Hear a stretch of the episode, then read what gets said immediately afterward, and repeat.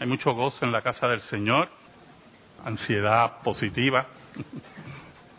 Gozo porque hay un sinnúmero de razones.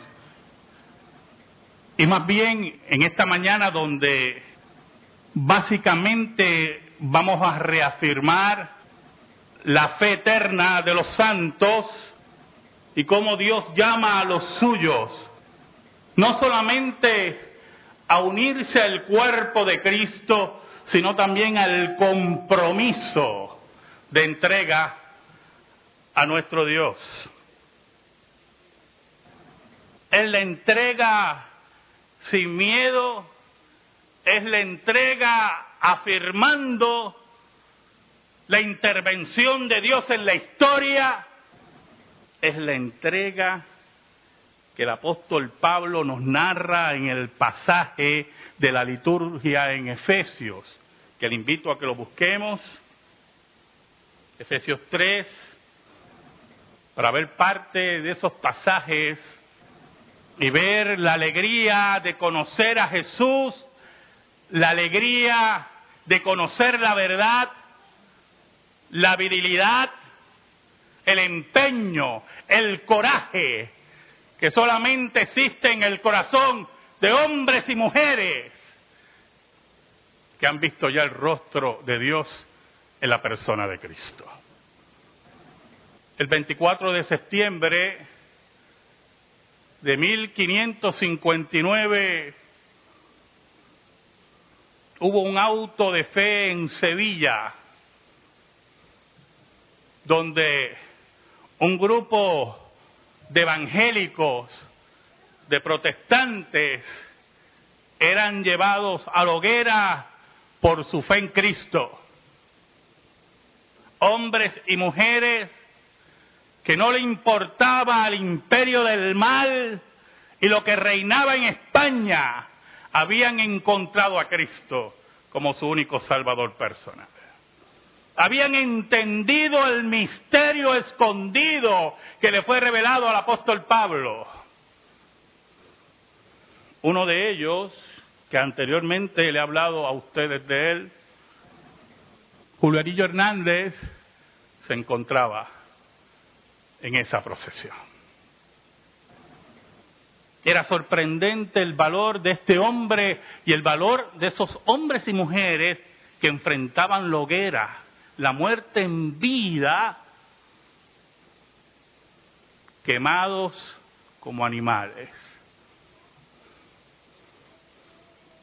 Había una mujer que iba a ser encendida conjuntamente con sus tres hijas. Y se mantuvieron firmes frente a la mentira de Roma y los intentos de acobardarlos, porque no entienden, nadie entiende cuando la fe verdadera llega al corazón del hombre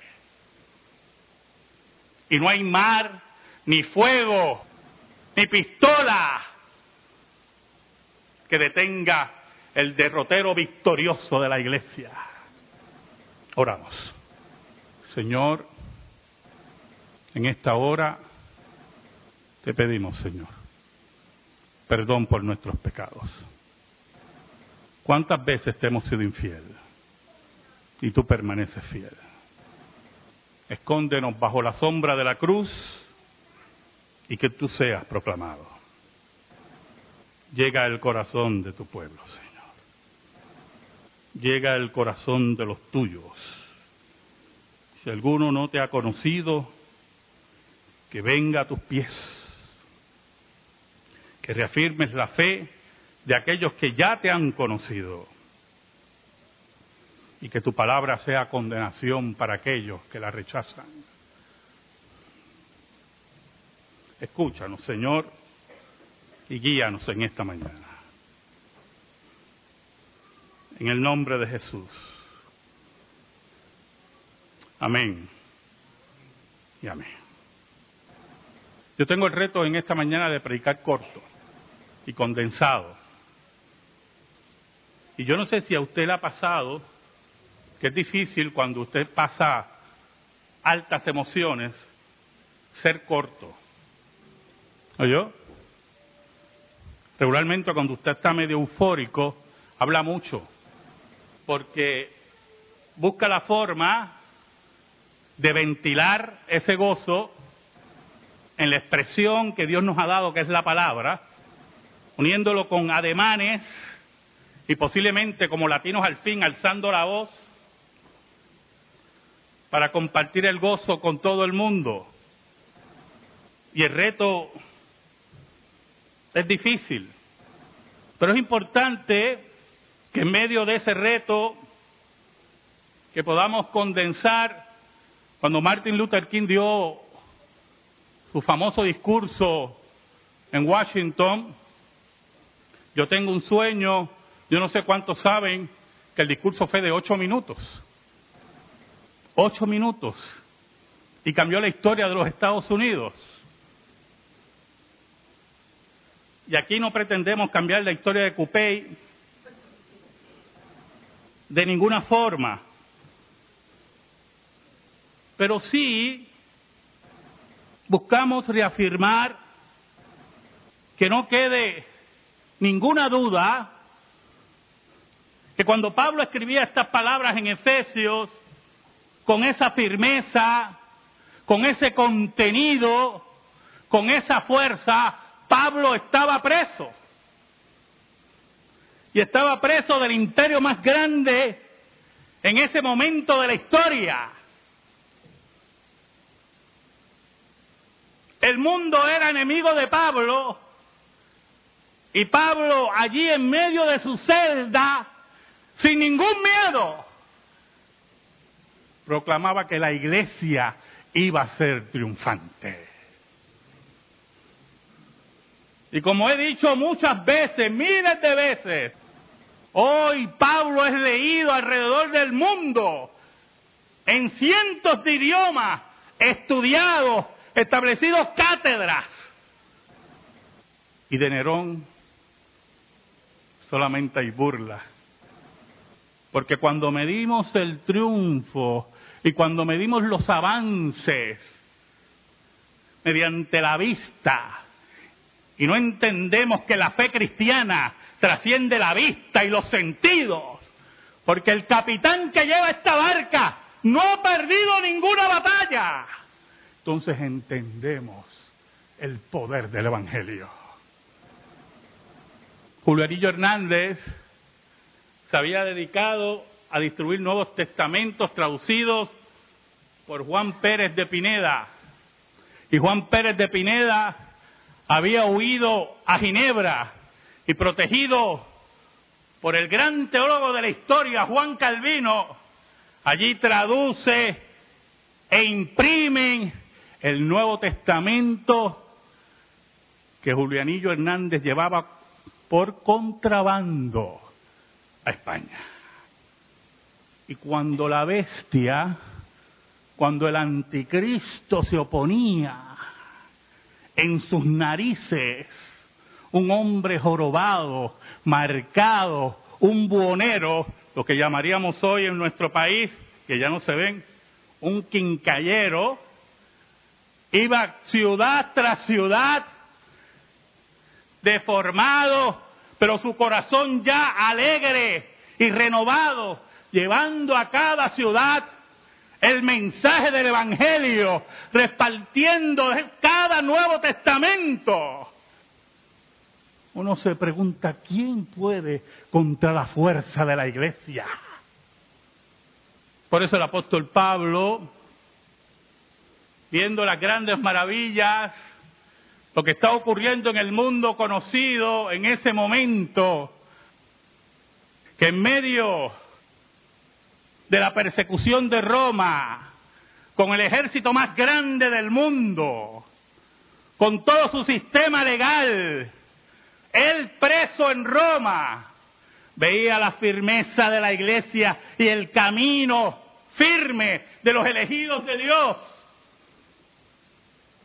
y viendo en cada paso triunfante de la iglesia el cumplimiento de ese gran misterio que habla Pablo, que el mundo no conocía y que fue dado a conocer a él para que el mundo conociera a Cristo.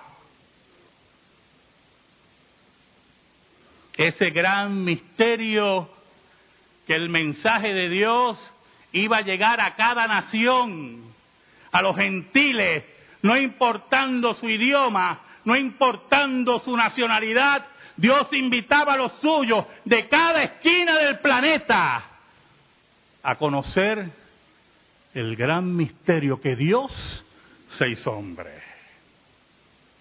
Por eso en el versículo 7 nos dice, este Evangelio del cual yo fui hecho ministro por el don de la gracia de Dios que me ha sido dado según la operación de su poder, a mí que soy menos que el más pequeño de todos los santos, me fue dada esta gracia de anunciar entre los gentiles el Evangelio de las inescrutables riquezas de Cristo. Así como Julianillo Hernández, el menos de todos, sin instrucción, sin academia, pero con la firmeza que solamente da el Evangelio por cada ciudad de España, en medio de lobos, proclamando que Cristo era el único camino de salvación. Pero así como Pablo cae preso, Julianillo también cae preso. La historia nos dice, aquellos que han o saben de las torturas de la Inquisición, no eran juegos de niños, no eran machinas para adolescentes, se buscaba la forma de dislocar, de romper huesos, de crear el mayor dolor para que negaran a Cristo sabotearan la obra de Dios, delatando a sus hermanos. Pero con Julianillo había también 14 personas que habían decidido no doblar sus rodillas a Baal. Hombres y mujeres que enfrentaron la muerte. Y dice la historia que cuando iban a la muerte, y no una muerte agradable, no una muerte por fusilamiento, que es rapidito yo, no una muerte por guillotina, que eso ahí, mire, flash, no tiene ningún problemita. Muerte por hoguera. Y yo no sé si saben que había una práctica de la Inquisición, esos muchachos eran muy ingenioso. Me imagino que en el infierno están siendo ingeniosos con ellos. Había una práctica de la Inquisición que se ponía madera verde para que quemara lento y la agonía fuera extensa y la agonía fuera terrible punzante. Y allí estaba Julianillo Hernández diciéndole a sus compañeros, mujeres, niños, hombres, no tengan miedo, que pronto, pronto vamos a ver el rostro de nuestro rey. Y aquí está Pablo, el apóstol Pablo, en cárcel por el imperio romano, diciéndole a la iglesia de Éfeso, no tengas miedo.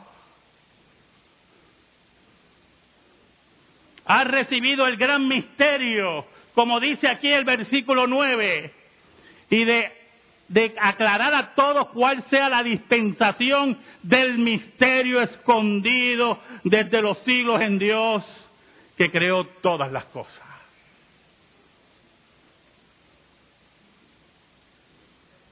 ese misterio que surge de la sabiduría de Dios. No son los misterios de los hombres, los inventos escondidos para exprimir a los hombres. Es el misterio de Dios.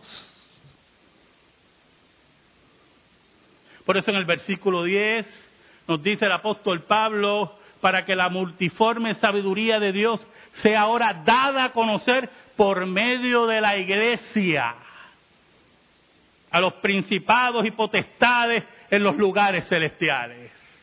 ¿Sabe algo, hermano? Lo que haga hoy Arroyo, lo que haga hoy Ponce, lo que haga hoy San Juan, lo hará Puerto Rico mañana. Porque por medio de la iglesia proclamamos a los demonios y a los enemigos de la iglesia que Jesucristo es Rey triunfante que tenemos que caminar hacia Él, a nuestro capitán. Y lo que haga hoy Arroyo, Ponce y San Juan, Puerto Rico lo hará mañana. No buscando los propósitos del hombre, no buscando enarbolar nombres de hombres, no buscando la gloria de ningún ser humano, sino como dice el apóstol Pablo, en el versículo 11, conforme al propósito eterno que hizo en Cristo Jesús nuestro Señor. Es la proclamación del Gólgota, es la proclamación de la tumba vacía, es la proclamación de la soberanía de Dios sobre todas las cosas. Desde el elemento más ínfimo hasta la familia, el gobierno, nuestra familia, nuestros hijos, y proclamar por medio de la iglesia que de esa línea no se pasa. Y aquellos que intentaron pasar en el pasado son esos, el pasado. Me estaban hablando ayer de un charlatán que hay en Estados Unidos. Allí hay tanto. De apellido dólar que yo creo que él se puso ese apellido, yo. Dudo que dólar. No sé. Como el otro charlatán, Cash Luna. Pues esos son charlatanes, hermano. Buscando, creo que eran 200, no, 200 mil personas en Estados Unidos que le donen 300 dólares. Porque está pobre. Para él comprar un avión no puedo creerlo. Es que yo lo digo, yo digo, que cuesta 64 millones para él proclamar el Evangelio. Mire qué charlatán. El apóstol Pablo nos invita, escuche bien, mire lo que nos invita el apóstol Pablo, en medio de la angustia, en medio de la tribulación, en medio de la pobreza, el apóstol Pablo que no tenía nada. En medio de todo eso, derribados pero no derrotados, angustiados pero no tristes. Ese apóstol Pablo que nos invita a ser firmes. Él que no tenía aviones ni barcas suyas. Y a toda esquina del imperio fue a proclamar a Cristo crucificado.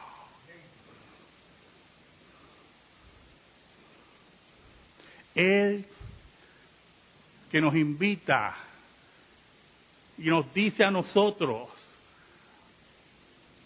al componente eclesiástico que en esta mañana se reúne, a que vayamos detrás de Él. Que seamos fieles, con cadenas o sin cadenas, con dinero o sin dinero, con casa o sin casa. Que seamos fieles, porque lo que hagamos hoy, Puerto Rico lo hará mañana. Añade el apóstol Pablo en el versículo 12, en quien tenemos seguridad y acceso con confianza por medio de la fe en Él.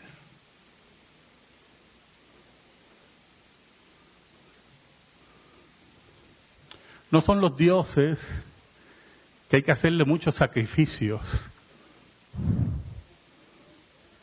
No son los dioses que hay que entregarle muchos dólares para que nos escuche.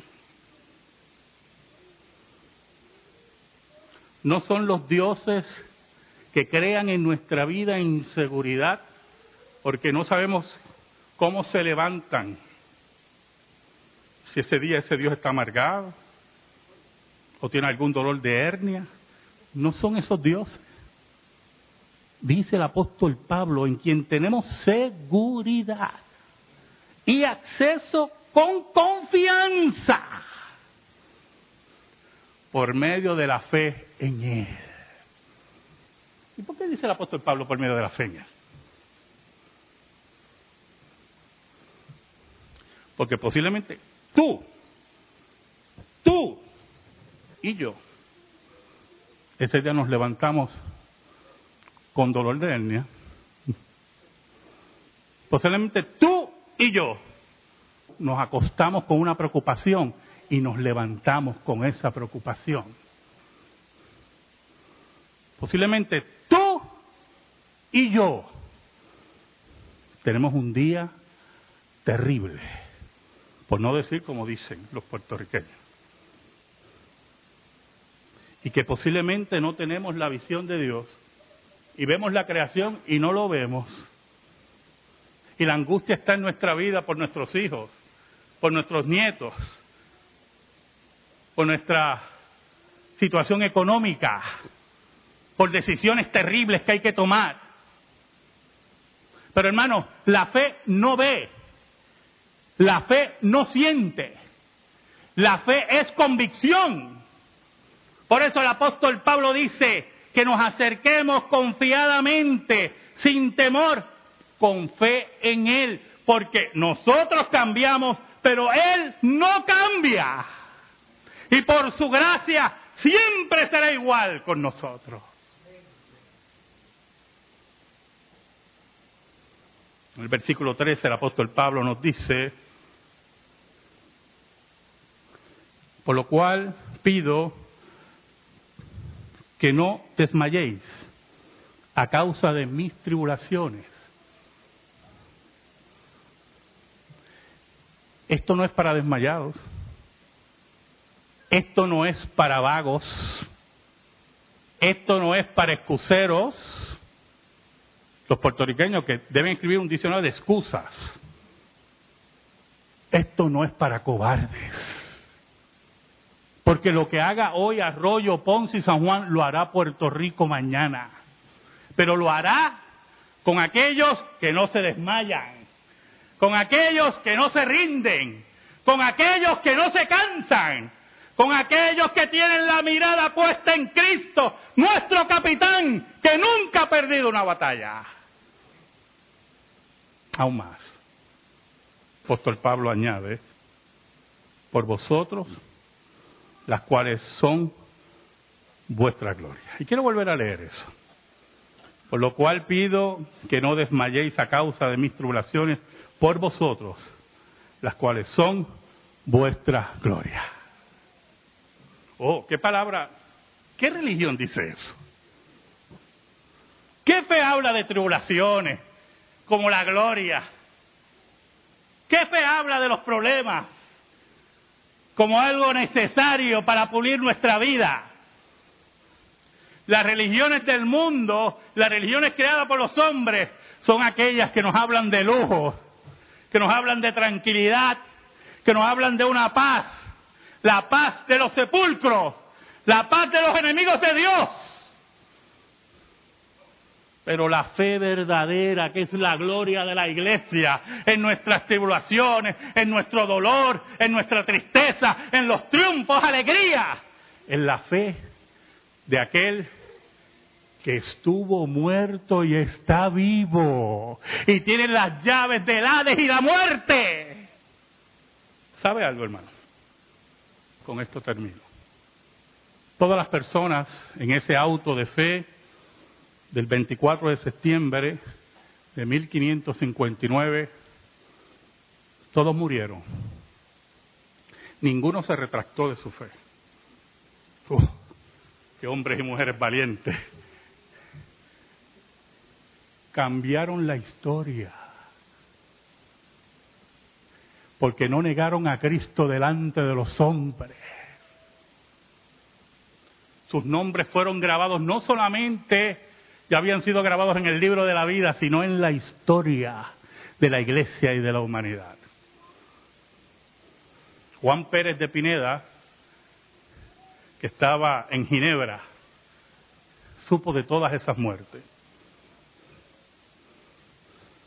Y escribió este libro que tengo en mis manos, Epístola Consolatoria, a los familiares y a todos aquellos que estaban sufriendo por la fe en España, que no tuvieran miedo,